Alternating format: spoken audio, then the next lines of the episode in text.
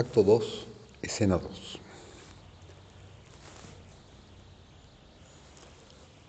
Más tarde de esa misma noche, en una habitación en la casa de Gelas, una etaira, el ambiente es cálido y acogedor. Hay antorchas tenuemente encendidas contra las paredes. Hay varios sofás bajos, mesas y un brasero. Etaira es el nombre que se le daba en la antigua Grecia a mujeres libres, independientes, que ejercían la prostitución y que disponían de una esmerada educación. Algunas tenían una gran influencia y prestigio social. El centro del techo está abierto al cielo de la noche, mientras que a la izquierda a través de una doble hilera de columnas, uno ve hacia abajo a la luz de la luna el jardín de rosas. En uno de los sofás está Gelas, perezosamente tañendo una guitarra, mientras que una chica esclava en la sombra toca un arpa. Gelas canta. Mi alma se funde cuando sueño con mi amor y fluye a Él por ser a quien anhelo, dejando mi cuerpo en verdad suelto. Vaso vacío, hace seco con una canción vacía. Oh espectro, vuelve. Oh errante espectro, vuelve. Sin embargo, está bien que Él a mi alma deba atrapar, pues es su Hijo concebido en amor, porque hasta que se fundió yo no sabía que estaba ahí y hasta que lo perdí yo no tenía nada que perder. Oh espectro, vuelve. Oh errante espectro, vuelve. Pero ahora he perdido a mi alma. Sé que se fue. ¿Cómo sería si estuviese aquí? Oh, qué gran alegría si de regreso llamarla pudiera para hacerla una vez más mi querida. Oh espectro, vuelve, oh errante espectro, vuelve. Su voz se apaga y ella baja la guitarra. La figura de un hombre sale del jardín. Está más bien cansado, pero es como si volviera a casa. Es Platón. Ella voltea su cabeza hacia él sonriendo, pero no se levanta. Él se tira en el sofá junto a ella, besándole la mano. Gelas, querido Platón, qué tranquilo está aquí. Estoy un poco cansado. Gelas, una copa de vino, algunos dulces. Déjate alimento, querido. Platón, no, déjame descansar un poco. Gelas, quédate ti quieto. Voy a traer a mis muchachas para que bailen. Tejerán un hechizo sobre ti y te dormirás. Ella aplaude. El arpa suena de nuevo, una melodía diferente, sensible, inquietante que recuerda algún estado de ánimo que no se puede coger. Como si de la nada media docena de chicas con sueltas túnicas blancas y pantaloncillos completos, con velos blancos transparentes, están allí en el parapeo a media luz de las antorchas a punto de comenzar. Acordes claros y suavemente la danza se desarrolla, avanzando, retrocediendo, alentadores, e, esquivándose. Es muy tierno, muy trágico. Todos los estados de ánimo de la vida de una mujer, ensueño, virginidad, nostalgia y miedo, éxtasis, dar a luz, maternidad, pérdida y soledad. Sin embargo, no son más que un eco, es cierto, un hechizo de suavidad y de sueño se teje sobre todo. Gelas, ¿te gusta? Son de Lesbos. Platón, es hermoso, pero te prefiero a ti a solas. Gelas aplaude sus manos otra vez y las chicas se van. Gelas, ya está, como desees. Platón la besa suavemente y sobriamente se retira a su propio sofá. Platón, mañana al amanecer se llevan a Sócrates. Gelas, por fin, tanto que temías por él. Platón, sí, desde que lo conocí, supe que debía ser así. Gelas, ¿y no se puede hacer nada? Platón, se podría, pero él no quiere. Critón tenía muchas listas para llevarlo en la noche a Eleusis, pero no se irá. Gelas, ¿qué vas a hacer? Platón, estar con él. ¿Qué más? Gelas, no lo sé, es peligroso, tengo miedo. Platón, como para sí mismo. Es extraño, siento una gran drama en ciernes. Todos los complots y traiciones se están gestando y uno lo siente gestarse y no puede moverse un dedo para impedirlo, ya que lo que debe ser, debe ser. Yo soy hombre de agua. Si tuviera que elevar un brazo para salvarlo, creo que no lo podría hacer. Gelas, no es como tú de atreverse. Platón, no. Y lo peor es que algo en mí dice que la turba tiene razón. Difícilmente me atrevo a admitirlo yo mismo. Son ciegos, pero sienten algo que odian y lo destruirán. Son los instrumentos del Némesis. Némesis, llamada Ramnusia, la diosa de Ramnonte, en su santuario de esta ciudad, es la diosa de la justicia retributiva, la solidaridad, la venganza, el equilibrio y la fortuna.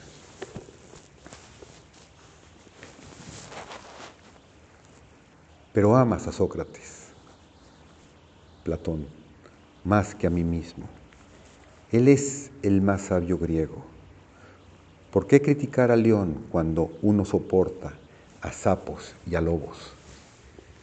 Sin embargo, siendo sabio, ¿por qué no es más sabio? Me llena de alegría al oírle, pero me deja triste de alguna manera. Gelas, ¿qué es lo que te molesta? Platón, lo indefinible siempre. Su lógica es como cristal, es la luz de los dioses que a través de él brilla, pero a veces parece que la utiliza como lo hace un niño pequeño con una vajilla, haciendo parpadear la luz solar en los ojos de los transeúntes. Gelas, eso es muy griego, Platón, exactamente pero debería ser más que griego. Gelas. ¿Cómo más? Platón. Misteriosamente, él conoce el punto tierno de cada hombre y se apoya en él hasta que lo retuerce. Yo conozco el método de la escuela y su propósito. Sé que es para buscar y superar la debilidad de uno mismo. Con su ayuda, y al hacerlo así, uno gana lo más preciado que es el dolor de uno mismo. Sin embargo, a veces parece que hay más dolor que el necesario y esta noche, viniendo aquí, escuché que Toas cayó sobre su propia espada. Gelas, realmente consternada. Oh, qué horrible, qué horrible. ¿Qué dicen los demás? Platón, dicen que Toas no era lo suficientemente fuerte que no debió haber estado ahí, que cuando el campesino trilla, el grano se limpia, pero el bagazo se tritura. Gelas se estremece. Uh, esto es espartano. Platón, justo eso. Nosotros, atenienses, pensamos que a los espartanos les falta finura, que son groseros, que tienen el valor de un perro entrenado sus verdaderas virtudes te recuerdan lo que a uno le falta. Y Sócrates, que tiene todas las virtudes de los griegos, me hace buscar una virtud que no ha conseguido. No puedo definir lo que en su filosofía le falta. Gelas, de repente se movió, no lo escuchaba. Te quiero, Platón. Platón, ligeramente impaciente. Sí, pero estoy pensando. Hace una pausa y luego de repente se vuelve y la mira. Eso es. Qué extraño, Gelas. ¿Qué quieres decir? Platón, él no puede amar. Los griegos no pueden amar. Gelas, ¿cómo? Platón, una vez en Esmirna vi una casa en llamas y un padre judío se apresuró a rescatar a su pequeño hijo. Estaba sollozando, con llanto fuera de sí mismo. Algunos griegos estaban disgustados por su descontrol, pero él se apresuró por amor. Ellos, por su filosofía, no lo podían haber hecho. Gelas, dicen que el amor no es un sentimiento masculino. Platón, sí, eso dicen. Sin embargo, ese hecho hizo al padre judío más varonil. Gelas, provocativa para ver lo que dirá. Dicen que tú, Sócrates, ama a los hombres jóvenes. Platón, eso también, a la manera de los griegos. Él juega la moda sin vergüenza, pero eso no es amor, por todo lo que hablan de él. En los viejos tiempos esto se llamaba perversidad. Gelas, todavía provocativa. ¿Por qué no amor? Platón, hay algo que apenas recuerdo, pero no mucho. Dioses danzando, música de las esferas, Hermes y Afrodita, y yo y tú. Gelas, muy conmovida. Sí, continúa. Platón, hace mucho, mucho tiempo, o todavía no llega, y aquí, o en otro lugar, no lo puedo recordar. Gelas, una ladera verde, desnuda bajo el cielo al lado de un olivo. Platón sorprendido. ¿Por qué dices eso? Gelas, no lo sé, algún sueño. Pero ¿qué pasa con el amor? Platón, extrañamente, como si recordara una lección. Los dioses aman porque buscan la perfección. Desde su amor hace un nuevo mundo y la imagen de su amor en la tierra es el amor de los hombres y de las mujeres. Sin el conocimiento de esa imagen, la búsqueda de los dioses crece extrañamente dura y fría. No lo puedo expresar. Gelas. Y Sócrates, Platón. Este Sócrates no lo conoces. De otra manera no podría jugar con los niños, tampoco torturar a Toas por el bien de su sabiduría, ni podría su discípulo Critias torturar a miles de ciudadanos en nombre del orden, ni tampoco ese otro Alcibíades engañar su paso por la vida. Todas las virtudes griegas carecen de amor. Gelas con violencia pasional. Odio a tu Sócrates, lo odio. Te lo digo, lo odio lo odio, lo odio. Platón tambaleándose. Pero Gelas, Gelas, odio a Sócrates y odio a todos los griegos. Ellos tratan a sus mujeres como vacas de cría, hacen poemas para los chicos y se entretienen con las cortesanas. El amor ha volado de todos ellos. Platón tiernamente. He aprendido de ti siendo tú una cortesana. Gelas, en esta era, ¿qué más debo ser? Alguna vez fui pastora. Platón intrigado, nunca me lo dijiste. Gelas ausente, ¿no te lo dije? Platón, de repente sintiendo que ella sabe más que él. Gelas, ¿qué puedo hacer? Gelas, despiértalo y rehazlo. Platón sorprendido. ¿Qué dijiste? Gelas. Desmemórialo y hazlo recordar. Platón, ¿dónde he oído eso? ¿Qué significa? Sócrates. Gelas cruzando y arrodillándose por su sofá con una voz diferente. Acerca de tu Sócrates, una leyenda está hilada, una que sería, será materia de la memoria de Grecia para toda la eternidad. Sin embargo, hay todavía ahí una gota de veneno. Esto no lo puedo soportar. Que en su leyenda una gota de veneno deba comerse del corazón de los hombres no nacidos. Y a mis propios hijos, tal vez no lo puedo soportar.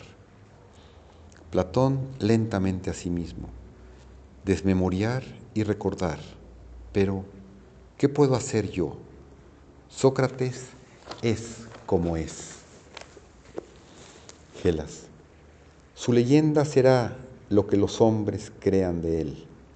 Sócrates creyó en nacer en sus compañeros almas. Ellos también moldean la suya. Platón, no lo entiendo. Gelas, ¿puedes hacer a tu Sócrates más noble de lo que es? ¿Darle forma que deberá tenerle en la posteridad? Platón sorprendido. Mentir, ¿quieres decir? Gelas volviendo al estado de ánimo. Ay, querido, qué simple eres. De repente eres honesto como si él no mintiera de ningún modo. Ven, deja que Gelas te enseñe a mentir suavemente. Acuéstate, acuéstate así, quédate quieto. Entonces, duerme conmigo, querido. Ella toma su cabeza entre sus brazos. Cae el telón.